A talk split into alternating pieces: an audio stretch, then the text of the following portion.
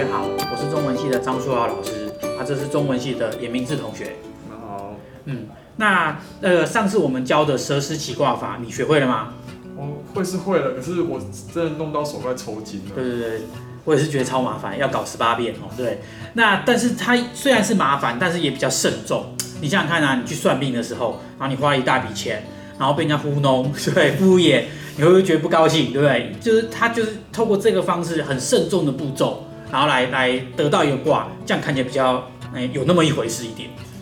不过这样这样好像讲是蛮有道理的，但是有没有再简单一点的那个卜卦的方式？嗯，有啊，就是金钱的起卦法。听起来不错，是用钞票吗？哦，对，对，这个不是对这个，我们既然是金钱呢，我们就要拿出三个铜板。如果说同学们那个，哎，你平常的话随身口袋里面有铜板，就可以拿出来占卜了。那比较讲究一点，就会像老师这样弄一个，哎，三个古钱，然后呢一个龟壳，好这样子。龟壳是要干嘛的？是要拿来烧的吗？啊，对啊，这个不能，这不是对啊，这当然不对，因为这个，诶，我们这不是殷商的这种，诶，龟卜方法哦。可是它用龟壳是有意义的，因为呢，乌龟是一种长寿的动物。那既然长寿，代表它经历过很多啊事情，就像经验丰富的老人一样，那你就可以问他很多问题。那另外一个呢，你从它的形状来看，它上面的龟壳背上面呢是圆的，肚子这边是平的。啊，这是跟我们古代人认为这个宇宙是天圆地方这样的的的诶观念是一样的，所以呢，它就是一个诶具体而为宇宙的模型。所以今天我们问问题跟他问啊，这个宇经过整个宇宙的运算，告诉你这个答案是什么？啊，这个答案的可信度就很高了。啊，这是古代为什么用乌龟啊的一个原因。那这样子之后，然后呢？对，那这个时候呢，就要平心静气。诚心诚意的把你的问题，啊，一样把你的名字报出来，把你的问题问清楚，然后呢，把三枚铜板放到里面去摇动，然后丢出来看看这个，哎，三枚的铜钱呢，哎，是正面还是反面？那我们呢，可以。当然，有些人可能已经有习惯了啦，哦，那个，哎，字是正面，那个数字是反面，也可以。那以我们这一个铜钱来讲，我们就以这个，哎，招财进宝四个字为正面，然后反反那个反过来这个龙呢的图形呢为反面，这样有点像在玩骰子。对啊，对啊，没错啊。那这个，哎，占卜的心态呢，其实就像是现在把问题输入给电脑，经过电脑预算运算以后，然后呢得出答案。那差别呢？只是古人相信占卜的结果，那现代人相信电脑的预算。可是电脑也有不准的时候啊，像是台风的路径常常弄不清楚，然后该放台风假的时候也没有放，不该放的时候让乱放。对啊，所以在诶在古代的甲骨文也是一样，你可以看到很多天气方面的占卜。那特别是古代农业靠天吃饭，这个诶天气怎么样哦更重要。所以呢，几千年来人类问题其实都差不多啦。嗯，有道理。那丢出三枚铜钱之后的正反哦，如果呢三枚铜钱都是正面，就是老阳；那如果三枚铜钱都是反面，就是老阴。那如果二正一反呢？二正一反的话就是阴，嗯，少阴，嗯嗯。那二反一正呢？二反一正是少阳。那为什么？你知道它原理吗？因为《系辞传》有说。阳卦多阴，阴卦多阳。嗯，没错没错，就是这样。那回去有再复习前面的单元哦。好，那你就可以来试试看。我们丢六个哎爻出来看看。好，那老师等我一下，我这次要先许愿。上次没有许愿，好像做白工一样。好，我问完了。嗯，好啊，那你可以来那个试试看。好，丢丢出丢丢看。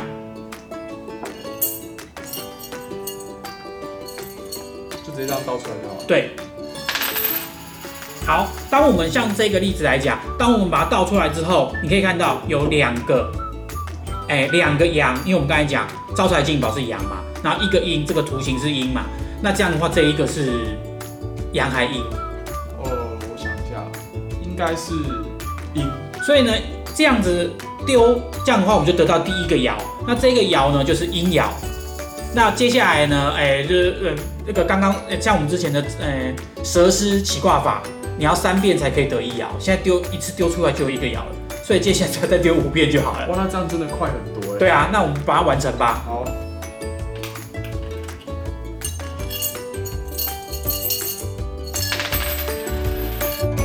好，第二个爻是阴爻嘛，第三个爻也是阴爻。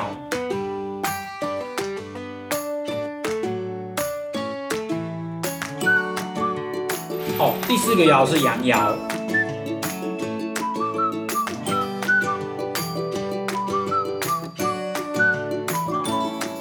好，第五个爻，哎，也是阳爻。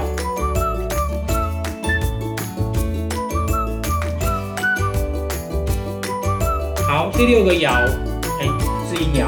好，所以呢，下面的哎前三个爻都是阴爻，所以是坤，就是地。上面三个爻组合起来就是泽，就是对。所以上泽下地就是萃卦，所以这就得出很快就得出一个卦来。哦，那这样的，如果那个诶、比之前的蛇师起卦法是快很多啦。那市面上呢，哎、现在算命很发很，大家很喜欢算命嘛，所以有把六十四卦抽变成扑克牌或签筒，所以你有什么问题直接抽一张就直接得到。那甚至还有手机有 APP 可以下载。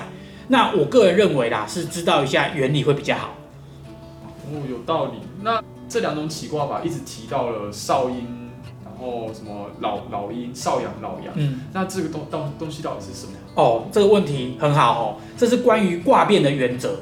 那哎，通常我们看事情呢，就有开始跟结束。可是对周易来讲，一件事情的结束不是真的结束，它是另外一件事情的开始。哦，在系史里面就有提到，哎，穷则变，变则通，通则久，就是这个道理。那反映在占卜的方法上面，当你得到老阴老阳，那好像老了就准备快死掉了，有没有？勿老则死，但不是这样的，是事情呢，不是说走到尽头，而是勿老则变，就是事情走到一个一个一个阶段、一个程度之后，表示事情开始有些转机，所以就要变爻。那反过来讲，少阳跟少阴的话，因为表示它在事情是正在发展当中，所以它就不用变。所以呢，我们就用刚刚的那个金钱卦做例子。好、刚刚金钱卦得到的这一个泽地萃，这是本卦。那刚刚的哎六六三跟上六都是老阴，那九四是老阳，所以呢这三爻都要变爻。那变爻呢就是阴变阳，阳变阴。那变完之后呢，就得到变卦。那这个就是老阴老阳、少阴少阳在占卜时候的功能。哦，所以说本卦是事情现在的状况对，那变卦是事情未来的结果。对，没错，这个你就有举一反三哦，这个很好，这个教起来就非常的 有那个成就感哦。这样我就了解了。那老师，我可以再问你一个问题吗？哎，请说。卜卦出来的结果是说好就是好，说不好就是不好吗？哦，这个问题很好。哎，相信很多哎这个去算命的，不管是不是用周易的哎算命方法，都会有这个问题哈、哦。那这个这个可以从两个面向来说啦，就是第一个你信不信嘛？嗯那你不信的话，你不用理他。当然你不信的话，可能你根本就不会去算命。对。那第二个呢？第二个呢，就是要从占卜的原则来看。怎么说啊？那比如说，我们问一个问题，哎，会不会考上理想的大学？哦，对，那用周易的占卜的结果得到的本卦，就是刚才讲的现在的状况；变卦就是之后的结果。那结果是好的，表示你现在准备的方向跟方法都是正确的，所以你要维持下去，最后就会得到好的结果。但是如果你想说，哎，反正我得到最后得到卜卦出来，最后的结果是好的，那我就已经稳上了，好、就是你心目中的第一志愿。然后呢，就开始每天呢打电动啊、追剧啊，就表示你自己破坏本卦应该维持的状况，那么自然就不会得到这个诶本卦本来要走到的变卦的结果。哦，是这样。嗯，没错。那反过来讲，要是你补到一个结果很烂啊，你就不会上来，一定落榜的啦，哦，对不对？这样的卦，那表示说你现在准备当下的准备，可能方向有问题，时间不够多，或方法不对。那你经过调整，好，那本来哎一天读四个小时，我变成八个小时在读书，那调整了之后变把本卦的状况改变了，所以自然而然就会有机会得到另外一个比较好的结果。那所以好的有可能会变不好，不好的有可能会变成好的，嗯但是一切就是要看你自己要怎么做决定。对，没错。那这样周易不就是变成无用武之地了吗？那我们学周易不就也都没有用？嗯，说的很好哈。所以呢，在那个诶、古代，那个孔子就曾经说过“不沾而已矣”。那荀子也说过“善为易者不沾”。那意思就是说，真正你懂得周易的人，是根本不需要占卜的。那自然而然，你就会照着周易里面的诶、道理来待人处事。那不过呢，前提是你要懂得周易，好、所以你还是好好学吧。好，那我知道了，我会好好学的。好，